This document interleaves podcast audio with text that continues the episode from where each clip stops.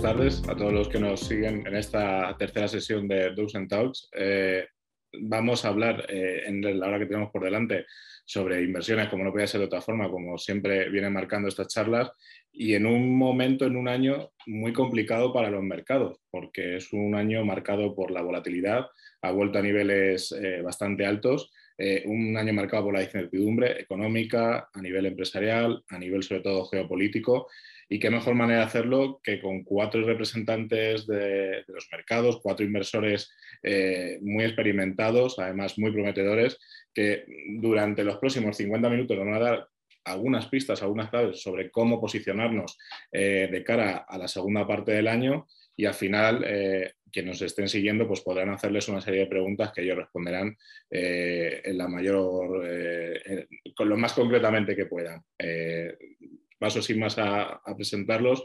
En primer lugar, Jordi Noguera, eh, analista de inversiones de Dos Investments. Buenos, eh, buenas tardes, Jordi. Ahora hago una extensión, una presentación un poco más extensa, pero muy brevemente. Gracias por acompañarnos.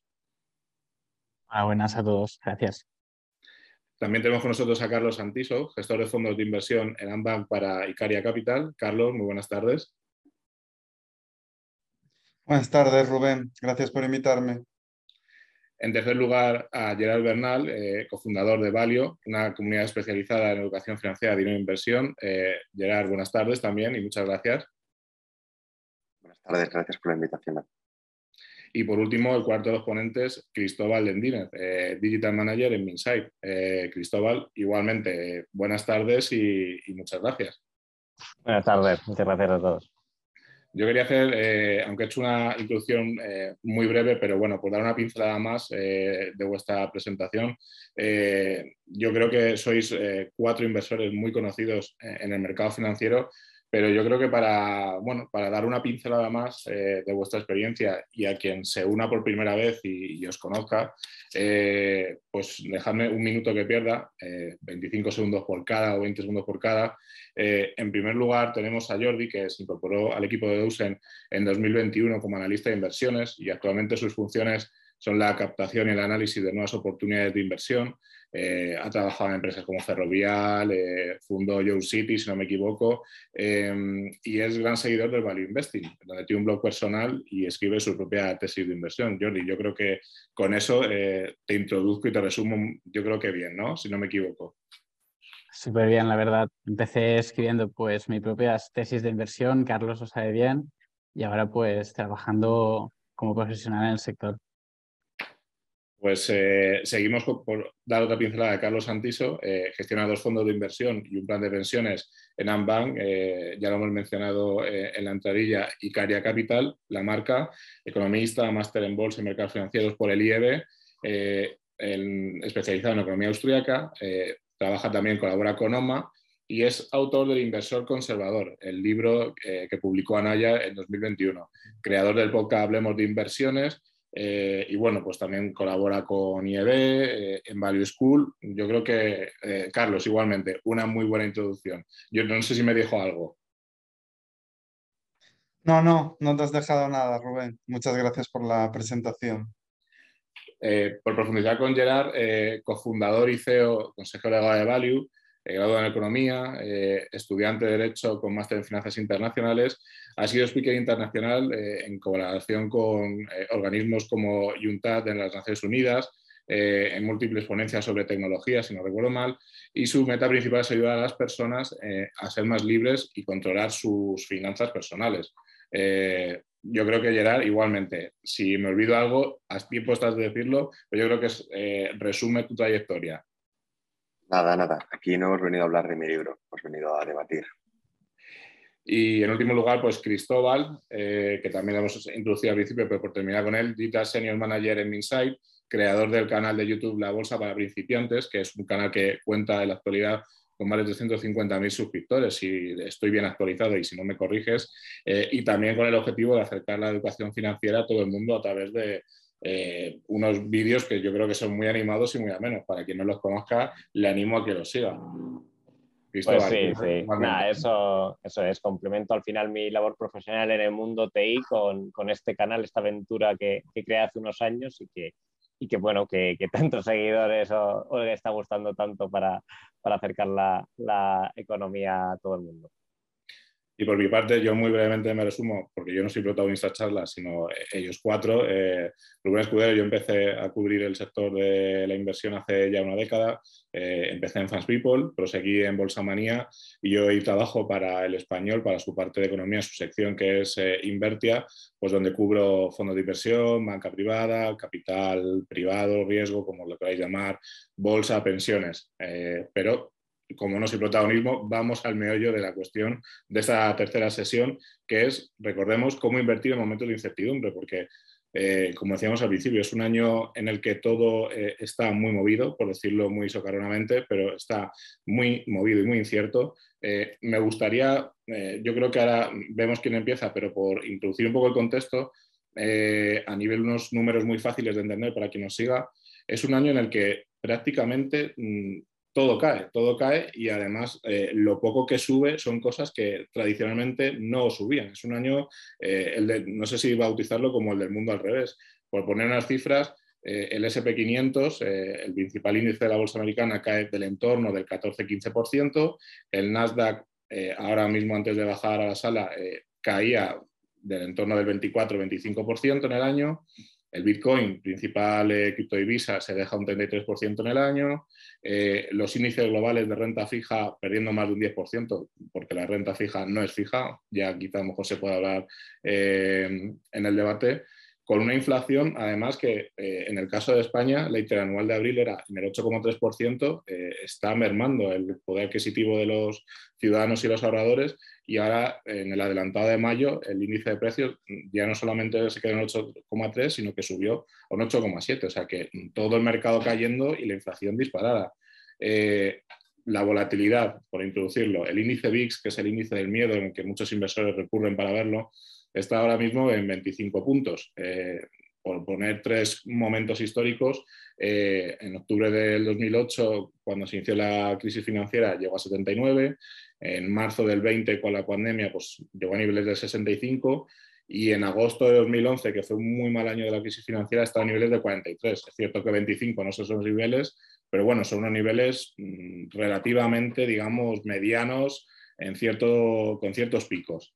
Entonces, eh, os dejo la palabra. Yo no sé si que eh, la primera pregunta, como es muy general, eh, animaos quien quieras. Se trata de que sea un debate totalmente abierto, interrumpidos. Eh, yo no quiero formar un, bloque de que cada uno responda en orden, o sea que hablar libremente, pero la primera sí me parece pertinente, quizá en este caso a, a Jordi, un poco como anfitrión, hacerle pues, la introducción. ¿Cómo saber qué estrategia de inversión se ajusta a nuestra cartera, a nuestros objetivos financieros hoy día con este panorama tan complicado. Y a partir de ahí os dejo campo abierto para que os vayáis interrumpiendo y yo os iré guiando.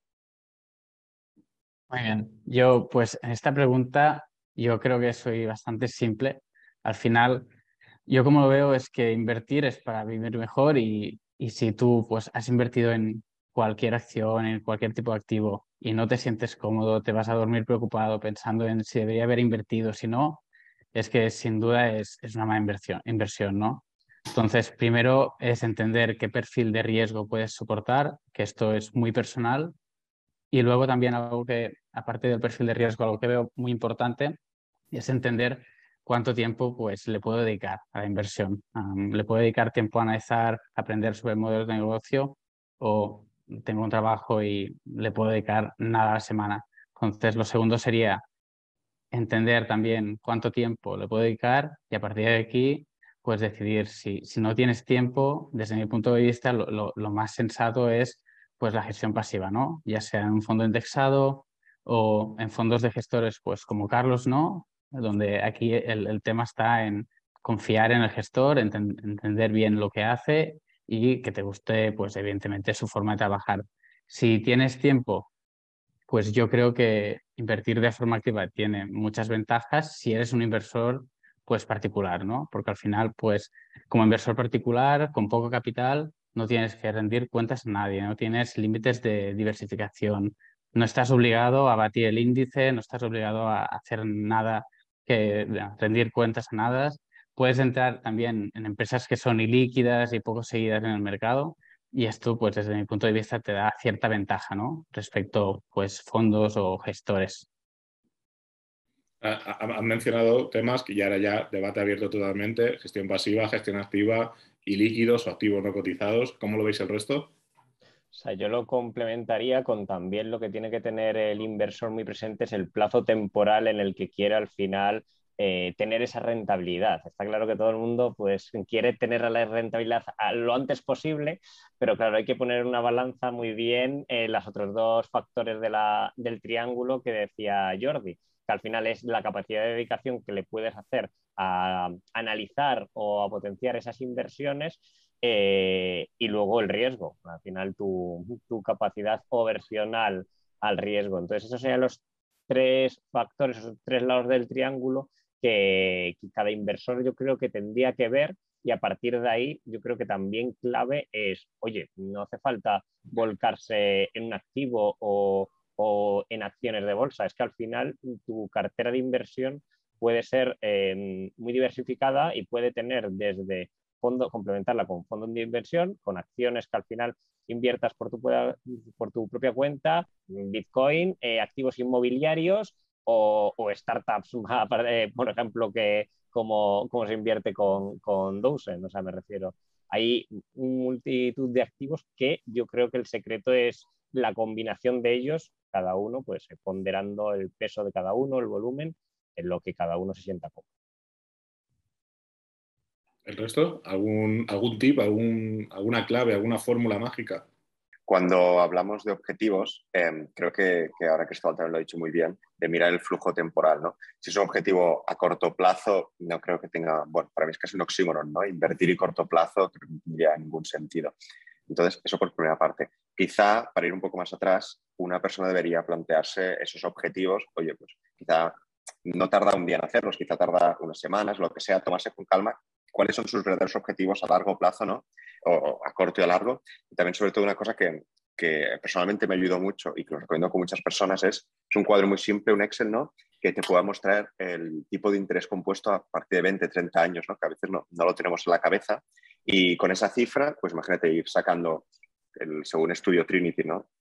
O la regla del 3 o 4%, eh, si sacar ese 3 o 4%, ¿cómo complementaría ¿no?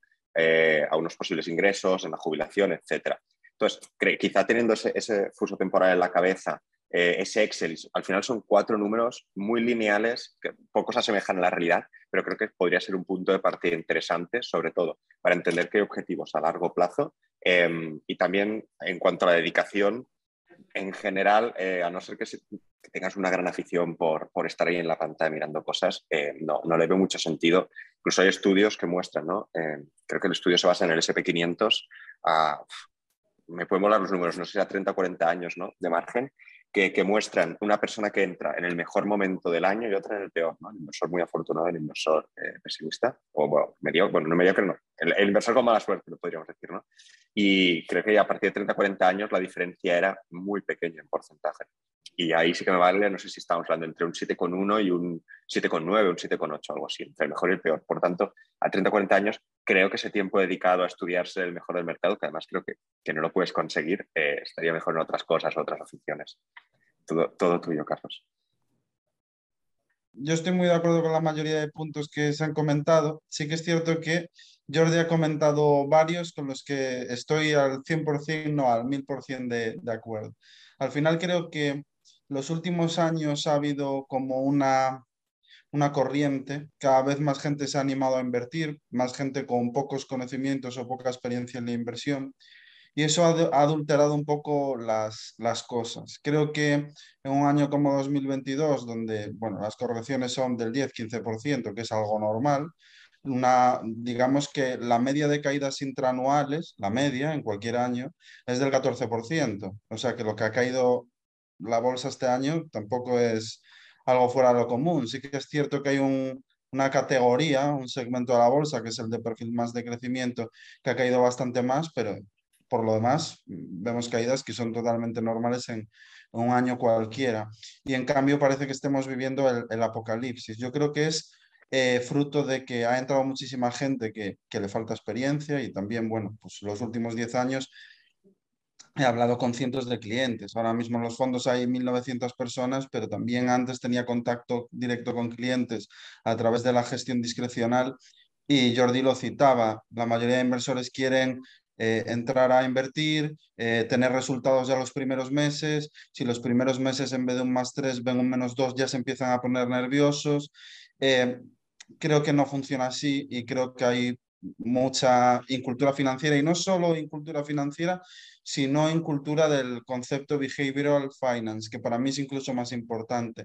Al final, como comentaba Jordi, yo creo que la clave está en identificar un equipo de inversión, un proceso con el que estés alineado, en el que confíes e invertir a largo plazo, pero no porque la frase suene súper bonita en los libros, hacerlo de verdad, porque al final la realidad es que fondos de primer nivel, como puede ser Azvalor o como puede ser Cobas, pues todos somos conscientes de que de 2015 a 2018 nadie los quería ver delante, eran objeto de mofa, mm, era, vamos, fue un acribille constante. Y ahora mismo, pues por ejemplo, fondos como Azvalor vuelven a estar de moda.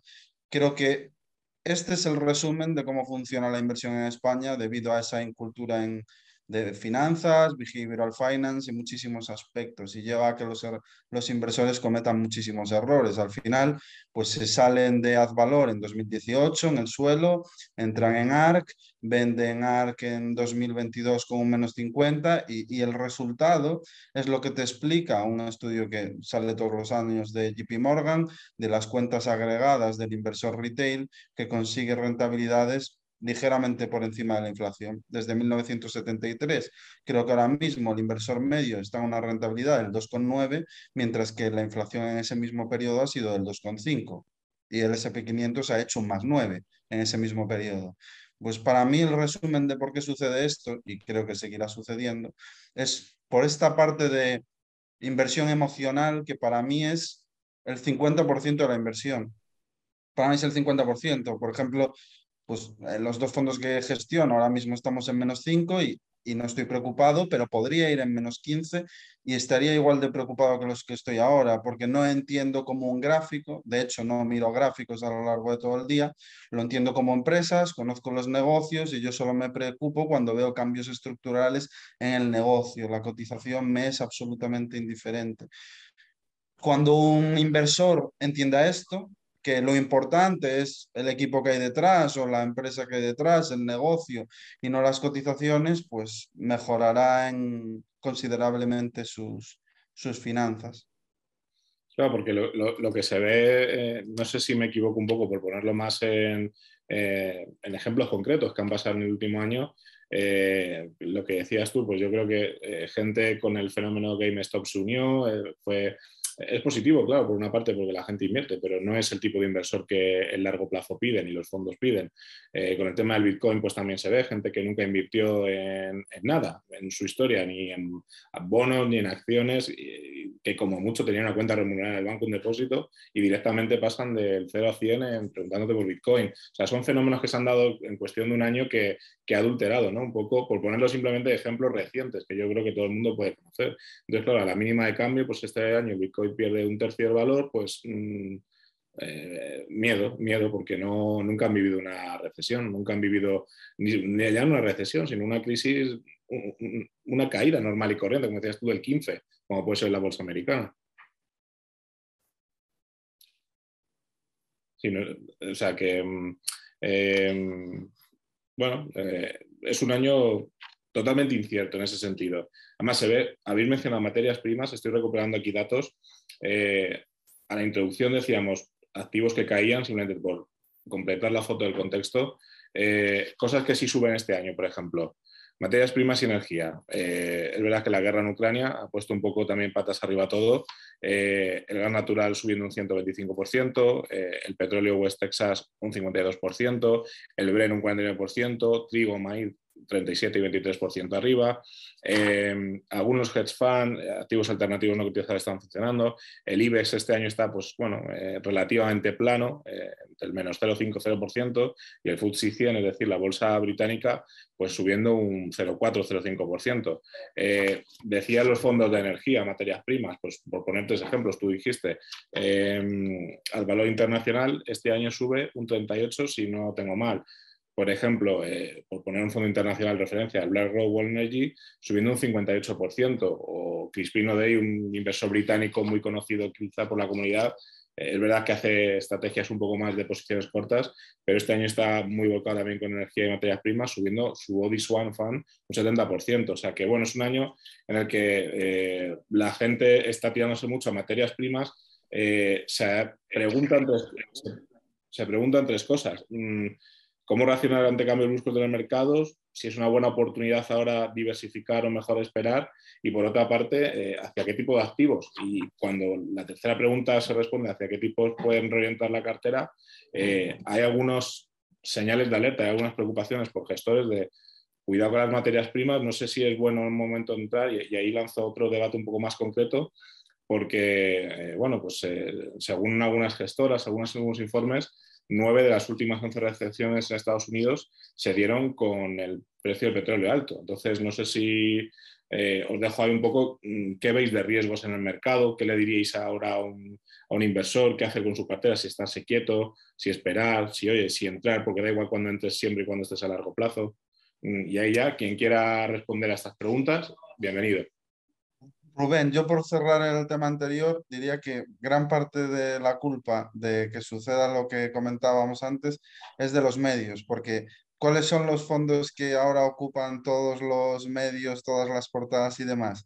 Advalor y todos los que has citado, ¿no? Y hace dos, tres años eran los fondos tecnológicos y al final, pues la gente que realmente no entiende abre el periódico de finanzas de referencia, va a la lista y dice, joder, estos van ganando un 40 y, y es ahí cuando entran y luego, bueno, sabemos, los fondos no suben un 40 todos los años, o sea, Valor Internacional es un fondo extraordinario, pero no te va a subir un 40 anualizado, seguramente te haga un 10, un 12 anualizado.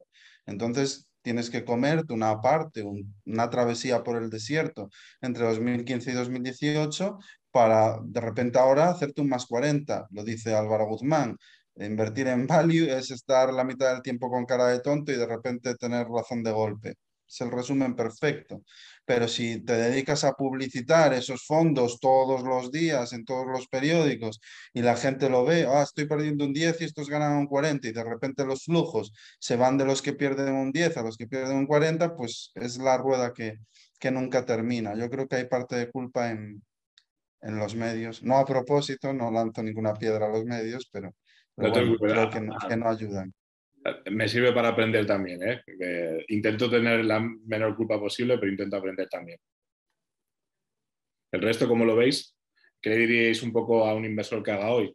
¿Estarse quieto? Eh, aquí, entre. Aquí yo siempre, cuando me preguntan si es buen momento, si no, mejor esperar, yo siempre tengo en mente un poco lo que pasó con el fondo de Peter Lynch, ¿no? Peter Lynch es de, bueno, ha sido de los mejores inversores a lo largo de, la historia.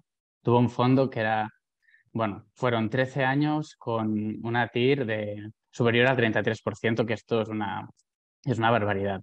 Lo bueno es que en este fondo el 80% de, los partícipes pues perdió dinero. porque Pues lo que decía Carlos, el inversor particular pues, o minoritario persigue la rentabilidad y vende cuando cae todo y cuando, bueno, todas las noticias suenan mal y tal, y pues persigue la rentabilidad comprando cuando todo sube, ¿no? Entonces, si en un fondo tan bueno como el de Peter Lynch casi todo el mundo perdió dinero, pues aquí también ya ves un poco lo difícil que es intentar hacer market timing.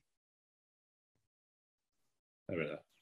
Cristóbal, está, está claro que, no tenemos una bola de cristal para, adivinar el timing perfecto, entonces aludo un poco a lo que decía Gerard, que, a largo plazo eh, no es tan importante el timing en el que inviertes eh, como al final otros factores. Entonces yo tampoco le daría más importancia si ahora es el momento idóneo, va a ser dentro de una semana o, fue hace tres semanas, sino, oye, ¿quieres invertir?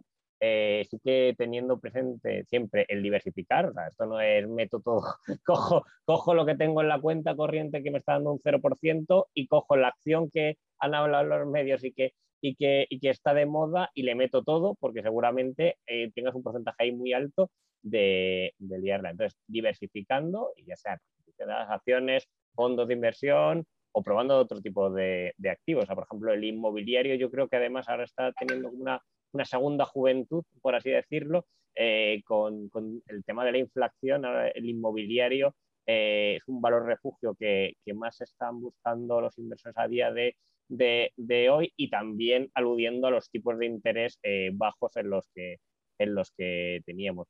También es otra, otra opción, ya sea mediante el típico comprar el piso para alquilar o plataformas de, de crowdfunding inmobiliario que te permiten invertir desde, desde un importe bajo, por así decirlo, que no hace falta descapitalizarte o generar una hipoteca, aunque, insisto, eh, hasta, bueno, ahora mismo todavía sigue siendo eh, hasta rentable una hipoteca con los tipos de interés que era, pero es que hace dos o tres meses estábamos viendo tipos de interés fijos por debajo del 1%, eh, que hacía el business case de una inversión inmobiliaria muy, muy apetecible.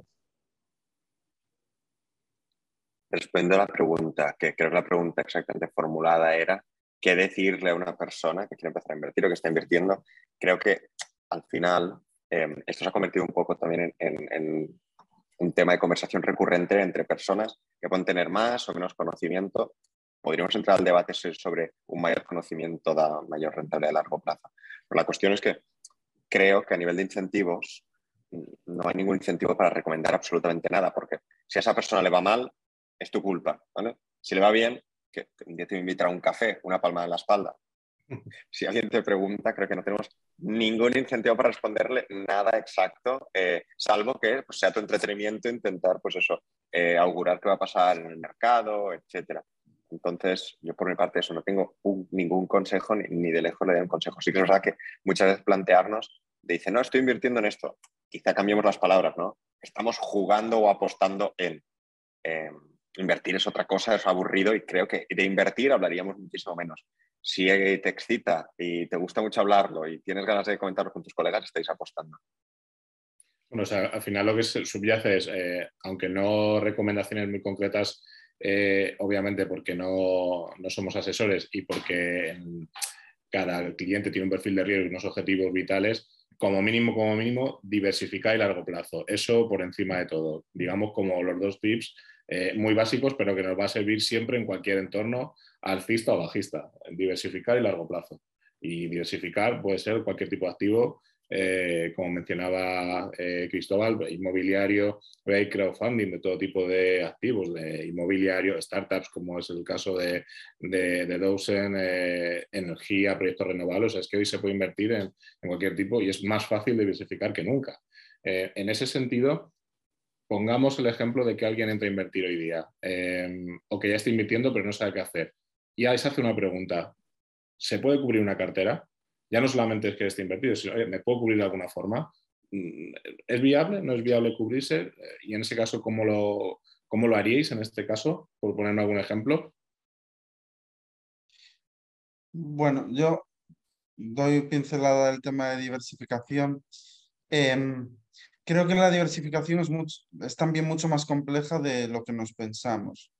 Y, también creo que hay que tener mucho cuidado con las nuevas, eh, algunas de las nuevas propuestas de, diversificación que pueden salir. Pongo ejemplos. Yo conozco muchos clientes que se han quedado pillados en, en houses que parecía, no me acuerdo, hace 10 años dando conferencias en Madrid, que todo el mundo me decía, oye, ¿qué opinas de esto? ¿Qué opinas de esto? Estaba como súper de moda. Y luego, bueno, ha habido un montón de escándalos, han tenido demandas, ha, salido bastante mal. Entonces, yo evidentemente soy muy partidario de la diversificación, creo que es clave, pero mm, buscar activos descorrelacionados es muchísimo más difícil de, de lo que puede parecer.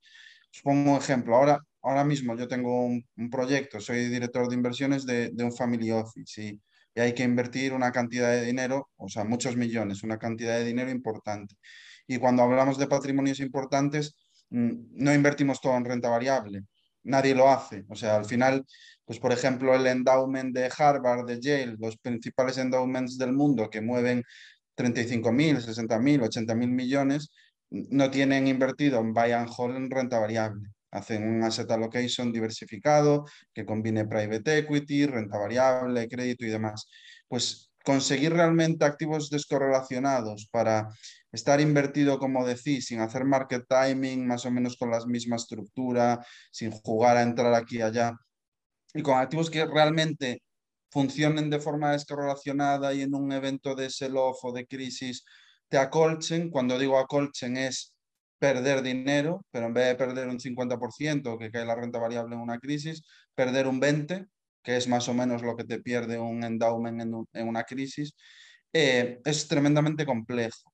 Y mm, en cuanto a diversificar, yo creo que para el entorno actual, que corremos un riesgo de vivir un entorno yo creo que hay dos posibilidades. Una es un entorno de esta inflación, es decir, ralentizamiento de crecimiento económico con inflación elevada, es un escenario muy peligroso, donde infraestructuras para mí es el claro ganador, infraestructuras y materias primas. Y otro posible escenario que para mí es el más probable, que es de colapso económico, donde no va a haber inflación, porque con colapso económico la demanda agregada se contrae y pues, la, inflación cae porque el consumo se, se ralentiza. En ese escenario, mm, bueno, las infraestructuras tampoco van a caer eh, tanto, pero ahí ya, ya conviene empezar a pensar en bonos gubernamentales, que todo el mundo los odia, en oro, en, en muchas cosas. Y en referencia a lo de cubrir la cartera, eh, yo soy cero partidario de decir, pues por ejemplo, yo tengo un escenario macroeconómico muy negativo para los siguientes tres años. No te puedo decir para los siguientes meses porque es absolutamente impredecible, pero para los siguientes tres años no tengo duda de que tendremos una, crisis importante. Bueno, pues lo que hago no es estar 100% cubierto o desinvertido, eso me parece una locura. Lo que hago es ajustar mi riesgo. Pues ahora mismo estoy cómodo con un 50% de exposición a renta variable. Pues ahí es donde estoy. Pero siempre invertido en activos que a largo plazo crezcan, a pesar de tener una visión negativa, porque debemos de ser humildes, aunque seamos inversores, y nos podemos equivocar. Entonces, bueno, hay que jugar siempre esa baza de que acertar lo que va a suceder es prácticamente, bueno, es lanzar una moneda al aire. Al final, todo lo que os acabo de decir, hay un 50% de posibilidades de que suceda. Es, así. Entonces hay que jugar con, esa lectura de mercado. Antes de que eh, continuéis eh, cualquiera de los tres restantes, eh, quería recordar a los asistentes, porque he visto algunas manos levantadas, para hacerlo más fácil y ágil, abajo donde en la barra de herramientas pone preguntas y respuestas, allí pueden escribir sus dudas y en los últimos diez minutos los cuatro ponentes resolverán las que nos dé tiempo y lo más resumidamente posible. Abajo, en preguntas y respuestas, mejor yo creo y más ágil que levantar la mano. o sea que esperamos para estos 20 últimos minutos para esos 10 finales poder responderlas. Y, perdonad la, interrupción, eh, cualquiera de los tres restantes, eh, eh, vamos, cubrir, diversificar, ¿qué haríais? Aquí yo, para añadir algo, a lo que ha comentado Carlos, que es experto también en cómo protegerte en qué tipo de activos, me sirve un poco también para, explicar lo que más o menos hacemos en Dozen, que es invertir en startups. Y al final yo como me siento más seguro en entornos pues, difíciles es estar invertido en negocios de, calidad. ¿Qué es un negocio de calidad? Pues negocios que no dependan de variables pues, que no puedan controlar, que tengan la capacidad más o menos de subir precios, poco intensivos de capital, sin deuda, con altos retornos sobre el capital invertido. Entonces, más o menos nosotros bueno, vemos y pensamos que invertir en startups puede ser un buen activo si dedicas una parte pequeña de tu cartera. Como mucho, pues bueno, el 10, el 20%, ¿no? ¿Por qué esto? Porque al final es invertir en startups, es un, es un activo pues líquido, no puedes vender cuando, cuando puedas y si pues requieres de dinero en el corto plazo, pues no, sin duda no es tu lugar donde estar, ¿no? Pero lo bueno es que la rentabilidad riesgo pues es súper elevada. Al final puedes es evidente que es fácil, mueren muchas startups, un 40% y un cero, pues es, es, fácil llevártelo, pero también, pues, como decía, ¿no? La simetría es total y se ven a menudo múltiplos de 10, 15, 20 veces, ¿no? Entonces, la, la rentabilidad que tú esperas cuando inviertes en una startup es superior al, al 25%. ¿Cómo este riesgo que hay en invertir en una startup, cómo lo mitigas? Pues mm, formándote de tu cartera, ¿no? Nosotros recomendamos que durante 3, 4 años puedes invertir en cuatro, cinco, seis startups anuales y te construías tu cartera. Y, está demostrado que al final Capital Riesgo ha dado súper buenos retornos, los últimos años superiores a tires del 20%, porque al final sí que es muy difícil encontrar activos que, que no estén correlacionados con el, con el entorno macro, ¿no?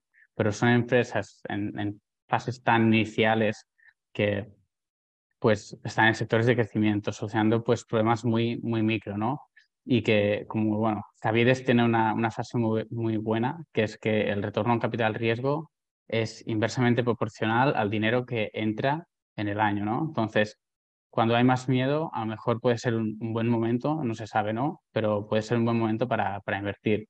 Al final, pues se tratan de empresas que son muy, muy ágiles a nivel, pueden pivotar de forma súper ágil a nivel de estructura de costes, de cómo capto el cliente. Y, y, por esto, bueno, creemos que una parte pequeña de tu cartera, esto, 10, 15, 20%, pues puede ser interesante, ¿no? Muy bien. Yo, yo suscribo lo que dicen Jordi y Carlos y, aquí la diferencia de un inversor particular versus un, inversor profesional o, un gestor de, fondos es que podemos tomar la decisión de, hacer con el dinero eh, un poco lo, que queramos desde el punto de vista de, si creemos que, va a haber un momento en el que va a bajar los mercados, eh, podemos este, estar en un porcentaje muy alto de liquidez que a lo mejor un, fondo de inversión profesional no, no, no puede hacer, ¿vale? Entonces, esa es la ventaja para al final protegernos eh, si, estamos seguros que, a corto plazo o a medio plazo va a haber un escenario, un escenario bajista y, bueno, lo que han dicho mis, mis compañeros, obviamente, de, diversificar. Un poco, sí, un poco lo que, lo que acaba también de comentar Cristóbal de, de si estamos o no seguros. Yo en general intento no, pensar que, puedo adivinar lo que, lo que va a venir. Cuando debato con la gente ocurre eso, ¿no? Entonces, de tener más o menos liquidez, creo, y puede ser interesante si alguien quiere, quiere investigar más sobre Harry Brown y la cartera permanente, en general me parece un buen portfolio, interesante, pero no para entrar cuando crees que es un momento de riesgo, quizás una buena filosofía como, como de inversión, ¿no? Entonces ahí la dejo para si alguien del público eh, le interesa o no la conocía, cartera permanente de Harry Brown. Bueno, yo, creo que por, eh, vamos, por, dar dos matices que habéis mencionado. El tema de los endowments, que ha salido ahora eh, el cómo invierten, simplemente por recordar, eh, normalmente los endowments de universidades americanas, Yale, Harvard, suelen invertir, como decíais, de forma muy diversificada, pero más concretamente por tercios, es decir, suelen poner como un tercio en liquidez y renta fija, un liquidez, un tercio en bolsa y otro tercio en activos alternativos que puede ser pues, infraestructuras, capital riesgo, eh, inmobiliario, eh, eh, hedge funds, etcétera. Simplemente un poco por, especificar cómo conciben ellos el, tema de diversificación. Y el tema de Harry Brown de la cartera permanente, que hay muchos fondos también, también un poco por decirlo en números, aunque si lo quieres explicar tú, Gerard, en 30 segundos, pero si no me equivoco son cuatro cuartos, ¿no? un 25%, es decir, una parte, si no me equivoco, decía que hay que estar en renta fija líquida un otro cuarto en bolsa, eh, otro cuarto eh, en, oro. Bueno, perdón, me parece que era un cuarto en renta fija, otro cuarto en liquidez, que era lo que separaba. Y esos son los cuatro cuartos, liquidez, renta fija, bolsa y oro. No sé si lo he explicado bien, simplemente las dos cosas, por dejarlo un poco ahí dicho. Si lo queréis ahondar en 30 segundos, quizá esto de Harry Brown. Bueno, no, es simplemente lo que has dicho. Sí que he visto que a efectos prácticos quizá ha habido empresas o fondos que han han propuesto que la parte de oro eh, sean acciones mineras, pues se puede estar más o menos de acuerdo, eh, pues, quizá también por un tema fiscal, ¿no? De, no usar ETFs de, oro. Pero sí, sí, es que no, o sea, se puede, yo creo que se puede estar hablando de esto 10 horas o 15 segundos, ¿sabes? Puede ser tan complejo, tan simple como quieras. Bueno, simplemente un poco por acotar de a qué nos hablamos cuando, cuando hablamos de endowments y de cartera permanente. Eh, ya van llegando las primeras preguntas, recordemos abajo en preguntas y respuestas a los ponentes, eh, les podéis hacer llegar eh, vuestras dudas que los últimos 10-5 minutos las respondemos. Seguimos con alguna experiencia que me gustaría saber, porque al final sois inversores ya ciertamente bregados en los mercados, pero a la vez sois jóvenes y sois prometedores. Eh, ¿Qué experiencia invirtiendo habéis tenido? Pues si me podéis dar un ejemplo cada uno positiva y negativa eh, de, vuestra, de vuestra carrera y especialmente me importa siempre la negativa más que la positiva, porque siempre es fácil decir eh, he ganado tanto, me ha ido bien, pero sobre todo yo creo que cuando los inversores más pueden aprender de vuestro ejemplo es me equivoqué en esto y me ha servido de lección para el futuro. No sé si podéis, pues muy brevemente, decir alguno, pues cómo, cómo habéis cerrado, cómo habéis acertado en ciertas cosas en los años que lleváis. Y hay quien, quiera, ¿eh? sin orden ninguno, quien quiera empezar. Em, bueno, sobre el endowment muy bien comentado, Rubén. De hecho, el asset allocation de los, de los top five, de los cinco más grandes, es relativamente público. O sea, te dicen qué porcentaje invierten en cada tipología de activo, lo que no te dicen cuál es el vehículo. Es decir, pues el 10% de infraestructuras, pero no te dicen qué vehículos de infraestructuras, pero son bastante transparentes. Incluso se pueden ver sus, sus rentabilidades, que del top 5 creo que es un 12% anualizado desde, desde inicio. Para, hace años parecía que conseguir un 20% anualizado estaba a la altura de cualquiera, cuando el top 5 de endowments está en el 12, pues no debe ser tan fácil. Y, la cartera permanente que, comentaba Gerard, yo creo que es una muy buena forma de diversificar, aunque también como indicaba él, creo que es bastante más complejo de lo que la, la gente cree. Eh, en mi caso, gestiono un fondo que ahora mismo tiene tiene 25 millones y 1.500 partícipes de cartera permanente y llevamos, no desde este año, llevamos dos años diciendo que la parte de renta fija es muchísimo más complicada de entender y de replicar por, por los particulares de lo que se decía, que fui bastante criticado. Decía que no se podía exponer a duraciones a los bonos de más largo plazo, que es un poco lo que se vende en la comunidad, el bono alemán de 2050, y, bueno, pues al final el tiempo poco a poco me ha ido dando la razón. Al final el año pasado una cartera permanente con ese bono habría perdido sustancialmente más que el fondo que nosotros gestionamos y este año eh, más de lo mismo, iría menos 7 mientras que nosotros vamos menos 5, que para la poca volatilidad que tienen los vehículos es una distancia sustancial. Al final aunque las cosas parezcan simples, nunca lo son. E invertir en renta fija conlleva entender qué es la renta fija. Si estás haciendo una cartera permanente con un 25% de tu patrimonio en renta fija y no sabes cómo funciona, eh, eh, yo en ese caso tendría bastante, bastante cuidado. Y no sé si los demás... Ah, sobre los errores y aciertos. Eh, bueno, yo, yo, errores he cometido muchos y, al final es de lo que más aprende, muchísimos pero sobre todo el que diría que es más importante es que rentabilidades pasadas no aseguran rentabilidades futuras. Y viene muy bien el tema de la cartera permanente. Tú te coges las rentabilidades desde el 73 de la cartera permanente y parece un, un no-brainer, una decisión que deberíamos de tomar cualquiera de los ciudadanos. Y la realidad no es así. O sea, las rentabilidades pasadas no tienen por qué darse en el futuro. Entonces, eso de invertir, pues no solo en los fondos más rentables, sino en las acciones más rentables, son las carteras tipo cartera permanente más rentable, es algo que he aprendido a lo largo del tiempo que tiene cero validez. Lo importante de algo como la cartera permanente o de una acción o de un fondo es todo lo que hay detrás. ¿Por qué la cartera permanente funciona? No el backtest, sino el razonamiento macroeconómico, que podríamos estar aquí horas y horas hablando de él, de por qué funciona y entenderlo y que tenga sentido. Eso creo que es un poco la clave y, y mi mayor aprendizaje.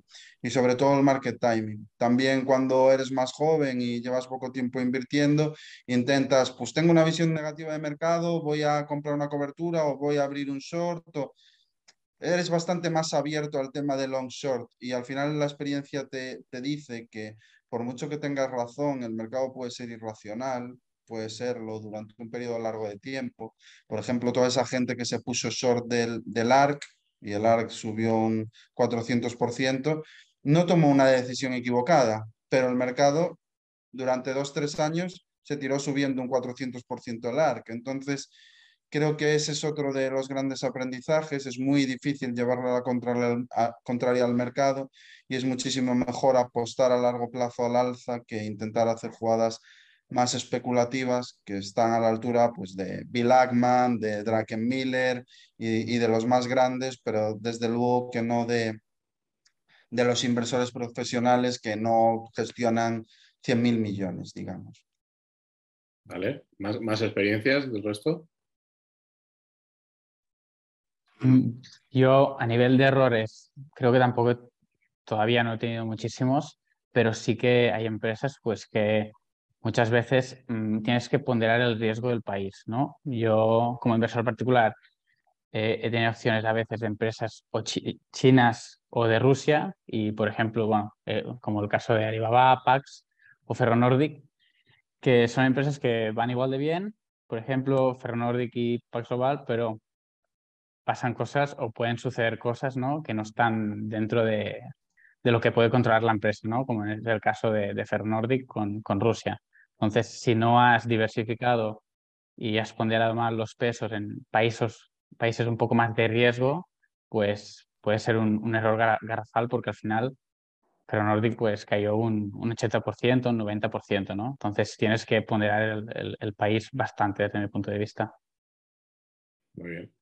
Yo creo que al final el peor riesgo que he tenido, y yo creo que de muchos inversores particulares, es, es el, el miedo a una caída grande, ya sea en un corto plazo de tiempo, el ver en tu cartera, ya sea cartera total o en una acción, un menos 10, un menos 20, un menos 30, echarte las manos a la cabeza, vender eh, y luego a lo mejor ver eh, cinco años después y haberte dado cuenta que, has vendido en el peor momento, porque al final has vendido por, miedo, por situación de pánico, de, de pensar que ibas a perder todo tu capital y, en el largo plazo al final eh, la razón daba que, no habías tenido que vender eh, esa acción en la mayor parte de los casos.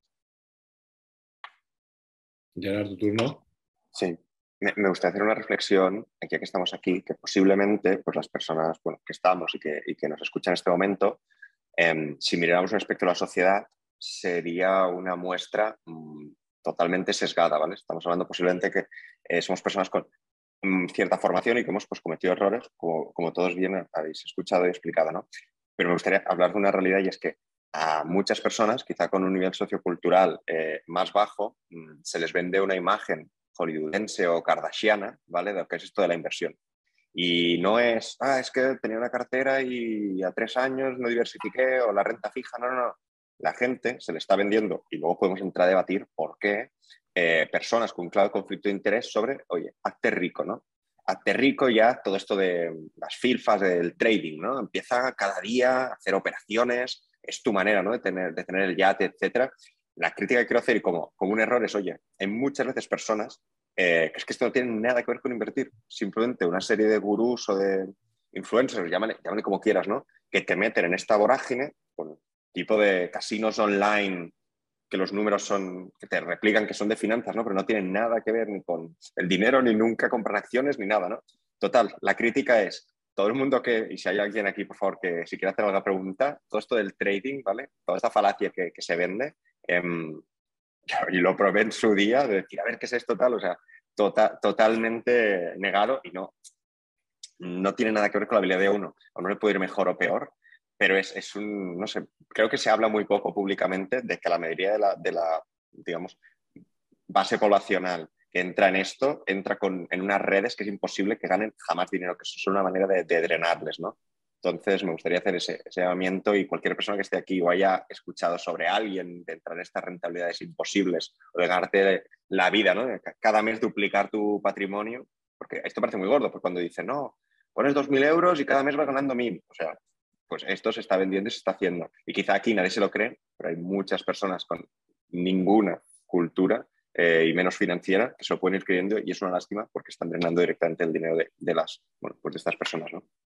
O sea, que, lo que hay que lanzar es un mensaje de, warning, de cuidado.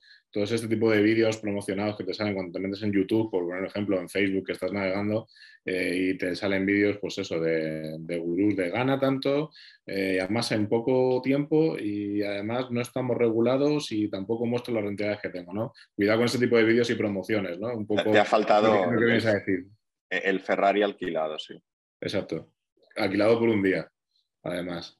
Eh, y un poco pues cogiéndote y como pregunta final antes de pasar al, turno de preguntas de los eh, ponentes, eh, un poco saber precisamente eh, y darles un poco de ejemplo de herramientas a los inversores que, que nos estén viendo, pues cómo pueden ellos invertir, qué pueden mirar, qué páginas, qué aplicaciones ¿Qué herramientas usáis vosotros? Seguramente vosotros utilicéis algunas muy técnicas que no estén al alcance de todos, eh, o bien porque son de pago, o bien porque son muy complejas a nivel técnico, eh, pero si les podéis dar un ejemplo de qué soléis mirar, si es que miráis cartas trimestrales de una gestora que la gente pueda mirar en abierto, o si utilizáis alguna aplicación, alguna web de datos que estén abierto y, o que ellos puedan usar en su día a día, simplemente también un poco porque ellos tengan herramientas de, gente que las usa bien y, las usa para, para, la, la inversión a largo plazo con el objetivo de, pues, eh, enriquecernos, pero de forma mesurada y con sentido común,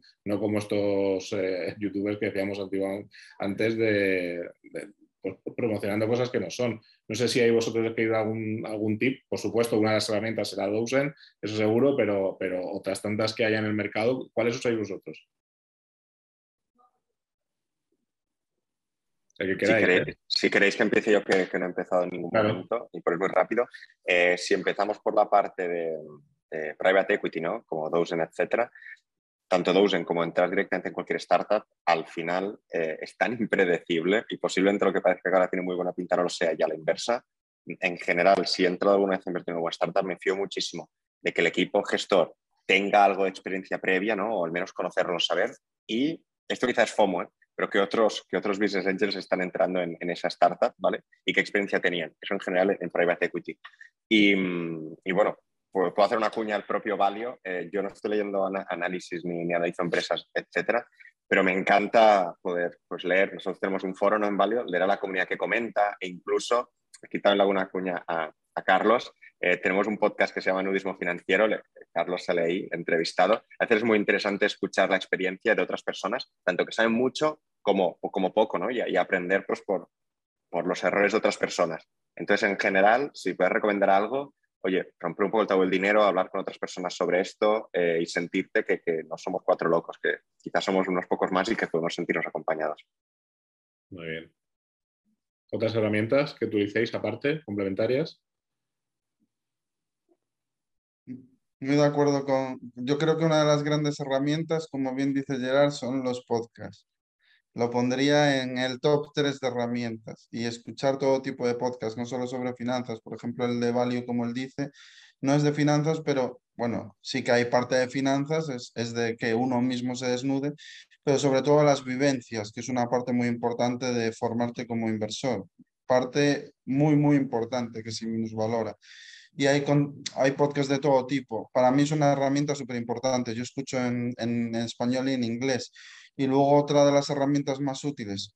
Para mí las más útiles son todas gratuitas. Es cierto que yo pago Reuters, que es el equivalente a Bloomberg, pero podría decir que las más útiles siempre para mí han sido gratuitas las cartas anuales de los principales fondos que a ti te gusten, pues por ejemplo a mí me gusta eh, Capital, me gusta Turtle Creek, me gusta Bailey Gifford, me gusta Robert Vinal, me gustan los sospechosos habituales que nos suelen gustar a la mayoría.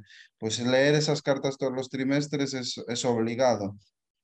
Y en YouTube también hay excelentes canales que, que, dan contenido gratuito que es espectacular. Entonces, yo creo que un inversor, si realmente le gusta esta es la clave, porque invertir desde fuera, viendo las películas, parece tremendamente dinámico y divertido y demás, y la realidad es que no tiene nada que ver. la realidad es que lo normal es que estés aquí en el despacho donde estoy ahora, 60, eh, 70 horas a la semana leyendo y ya está, y, ni siquiera mires el, el gráfico. Esa es la gran realidad de la inversión, por lo que siempre que puedas acceder a contenido de audio, a contenido visual o a contenido de lectura de gran valor, que la mayoría es gratuito, como digo, eh, tienes todas las herramientas suficientes y lo puedes acompañar de, tiempo. Yo, diría que, esto no es el logo de Wall Street, que, no, que hay que desenamorarse y realmente lo que hay que hacer es analizar las empresas en las que queremos invertir, investigarnos por sus números, sus cuentas anuales y eso pues se pueden ver en eh, la propia web de la empresa o en, web como Investing que te agregan pues cuando publican los resultados trimestrales y ves pues ahí los principales números que dan, el EBITDA y, demás pues, para comparar empresas del mismo sector y, ver al final cuál, cuál convence más, aparte del resto de noticias, que es muy importante hoy estar enterado de las noticias que, que tiene cada empresa, de los contratos que tiene y, demás. También aquí una, sí, una que no hemos comentado y que estamos todos, que es Twitter, que yo creo que si la sabes usar bien, pues es una pasada porque hay gente que aporta muchísimo valor. Luego, a nivel de podcast, vídeos, un podcast que a mí pues me encanta y creo que se escucha poco y es poco conocido por lo bueno que es, que es el podcast de ITNIC, que básicamente son entrevistas a emprendedores o casos de éxito de, sobre todo de, aquí España. Luego, el podcast de Carlos, Hablemos de Inversiones, que hace con, con Krevix, bueno, yo es también podcast semanal que siempre escucho. También uno muy bueno y que hace una labor bestial, porque lo que hablábamos antes, ¿no? De leer todas las cartas de gestores de, bueno, de todos sitios, pues la cuenta de Alfa Positivo es Sergio, pues hace un, bueno, hace un tweet donde pone todas las, todas las cartas trimestrales estas. Otro ejercicio que yo también he hecho bastante es nosotros en Dozen, en, en el canal de YouTube, pues cuando publicamos una operación, hacemos un webinar que es el Meet de Entrepreneur, ¿no? Entonces, es una hora donde el emprendedor presenta su empresa y básicamente explicamos un poco cuál es la tesis de inversión, ¿no? Entonces, creo que un buen ejercicio, si te gusta analizar y entender de modelos de, negocio y demás, pues es, te vas al canal de, YouTube de Dozen y ves las, las, estos, los webinars estos de empresas que han ido bien, ¿no? Entonces, esto es súper interesante.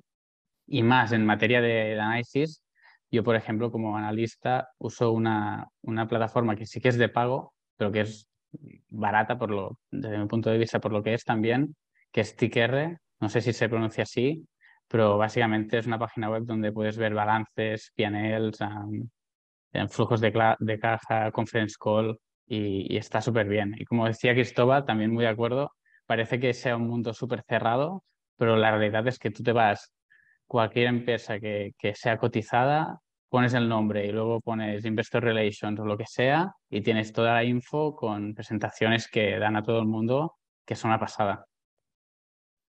Pues eh, llegamos a los cinco últimos eh, minutos. Eh, como hemos dicho, íbamos a hacer pasar las preguntas del público. tenemos varias. una de ellas de Enrique García eh, ¿Cómo veis la formación en finanzas personales de los españoles en comparación con otros países europeos? No, digo que no la respondáis, pero si la podéis responder rápido o entre otras preguntas, sobre todo porque antes lo habéis dicho, que, bueno, que había mucha gente eh, que se ha incorporado pues eh, quizá tarde y mal a los mercados y han distorsionado un poco todo. se ha respondido parcialmente, pero si la queréis podéis tratar. Y, y un poco también por ir a cosas más concretas sobre startups. yo creo que las puedo resumir en dos, que hay bastantes por ejemplo, eh, Enrique García nos pregunta qué tipo de bonificación tiene la inversión en startups. Eh, me imagino, obviamente, bonificación fiscal. Em, y, por ejemplo, también eh, Manuel nos pregunta sobre startups cuáles son los KPIs, los claves para invertir en una startup, los indicadores de negocio o los indicadores cualitativos de calidad. Em, en ese sentido, yo creo que quizá Jordi, eres tú un poco, bueno, todos, pero al hablar de startups un poco la persona más adecuada. Eh, eh, indicadores cualitativos, eh, bonificaciones, ¿qué podrías responder? Mm, a, nivel de, cómo analizamos las startups, pues es evidente, hay el, punto de las métricas, ¿no? de los KPIs, qué indicadores pues, son interesantes. Y esto va muy en función de, del modelo de negocio, ya sea un SaaS, ya sea un marketplace, ya sea una plataforma de usuarios.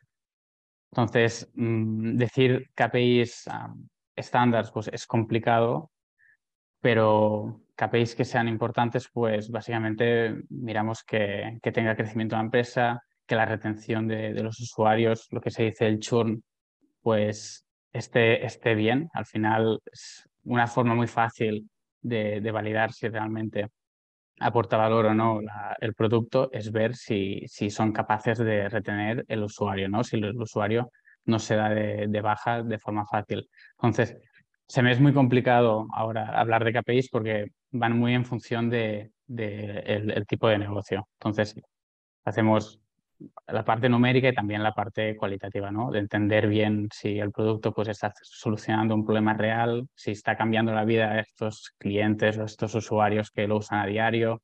Entonces, hacemos bastante las, también valorar el equipo, que es súper importante, ver si el equipo pues, es una, un equipo compensado, capaz de, pues, de escalar el negocio, de hacer un buen go-to-market, pues es un poco un, es un conjunto de, muchas cosas lo que te hace ver si puede ser una buena oportunidad o no.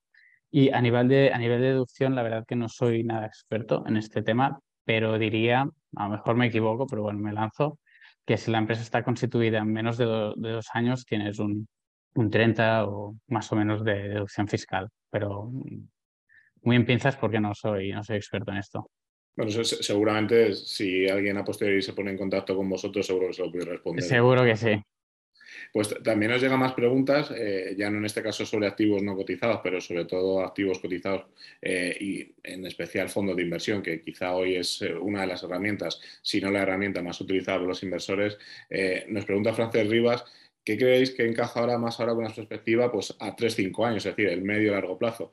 ¿Fondos indexados o fondos value? Y ahí ya cualquiera puede responder.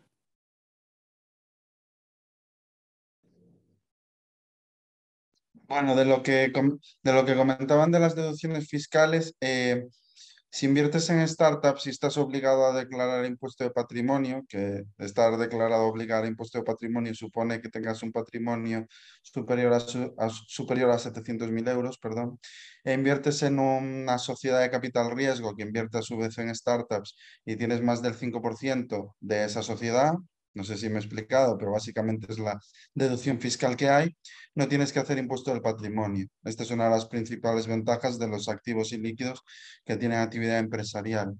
Y respecto a la pregunta, indexados o value, eh, a ver, yo, aunque mi cartera permanente invierte en indexados, yo la verdad no soy amigo de los indexados salvo para la cartera permanente. Si no fuese porque para mí es el asset allocation de perfil conservador más apropiado, no invertiría en indexados y sé que están muy de moda y que es eh, poner a mucha gente en contra, pero a mí personalmente no, no, me gustan. Y creo que la clave de que los, los fondos indexados funcionen es la gestión activa. Si no existiese gestión activa, los fondos indexados no funcionarían. No nos olvidemos que el funcionamiento de los índices no es otra cosa que el consenso de los inversores institucionales y particulares, el consenso de las valoraciones. Es, básicamente eso. Entonces, si los indexados se ponen tan de moda que acaban con la gestión activa, los indexados no funcionarían. O sea que es necesaria la inversión activa. ¿Y indexados o fondos value? Bueno, pues yo diría eh, fondos value, growth y de quality, a partes iguales, para que cuando el value vaya mal, te vaya bien el growth y el quality. Cuando el growth vaya mal, te vaya bien el quality y el value. Y no cometer los errores habituales. Siempre carteras equilibradas. Eso es lo que yo diría. Pero dicho esto, lo que dije de los indexados, si inviertes en el MSCI World, a 20 años vista vas a tener un buen resultado. Eso es, es impepinable. Lo que pasa es que a mí personalmente pues no me gustan, porque me gusta analizar compañías, no me gusta ver índices. Va a llegar a este respecto? Nada, yo diría que, ambos son una, buena una forma de inversión. se pueden combinar perfectamente indexados y, fondos value. Yo, de hecho, personalmente lo hago, la combinación de ambos, entonces no hace falta decantarse por, por uno o por otro, en mi opinión. Gerard, ¿tú quieres aquí mencionar algo? Bueno, yo por alusión antes lo que hablabais, primero de todo que la pregunta ha pasado un poco eh, por encima, eh, de la parte de educación financiera, creo que se nos menos valora mucho también a nivel de, territorio ¿no? de España versus otros países europeos cuando no nuestro referente que puede ser Alemania tampoco tiene una educación financiera excelente o, que, o que, destaque. Es decir, en general creo eh, que falta cultura financiera. Eso, eso también lo digo por alusiones de la parte de educación financiera que hacemos y de la parte de value indexados. Em, bueno, al final creo que se ha, respondido todo y estoy de acuerdo con ellos. Eh, en general, y esto ya es una opinión mía más personal, no, no me involucro muchísimo encima de mi cartera, así que tiendo a, tener muchísimo más de indexados, ¿no? Vale. También nos preguntan, porque al final yo creo que los, las inquietudes de los inversores es muy de como mamá o papá, y por ejemplo, en el caso de José Avellana, nos pregunta, ¿análisis cuantitativo o cualitativo? ¿Podría mejorar el perfil del inversor medio si se diese más importancia a conocer la estratégica, la gerencia o predicciones propias de la empresa? Y aquí también, pues igualmente, quien queráis. Bueno, yo, yo aquí creo que es un poco lo, que he comentado antes, ¿no? Que es mm, no cuantitativo en el simple hecho de mirar gráficas, porque, por ejemplo, nosotros no tenemos ninguna gráfica a analizar, pues sí que hay la parte cualitativa de entender pues, las dinámicas del mercado, cómo es el producto, lo que he dicho antes, ¿no? cómo lo valora el cliente, cómo pues, puede ser de, grande al mercado en 5 o 10 años y al mismo tiempo pues, es importante ver que las métricas al final, pues lo que termina, pues, resumiendo el negocio, pues la partida contable, bueno, a la contabilidad, ¿no? Los, el balance, el flujo de caja, pues que, todo tenga sentido, ¿no? Eh, yo creo que es, es, un poco la, respuesta anterior, que es un cúmulo de, de todos. ¿Alguna respuesta más? Porque además, tener esta es la última, ¿eh? ¿eh? nos hemos pasado un minuto de tiempo y además no había más preguntas. Eh, o sea que si alguien quiere decantarse por cuantitativo o cualitativo el análisis, que hable ahora o, calle para siempre. Para mí lo difícil es el cualitativo y lo fácil es el cuantitativo. Aprender a valorar es algo que aprendes pues, un año. Y aprender a analizar una compañía cualitativamente es algo que lleva toda sea, un, aprendizaje continuo.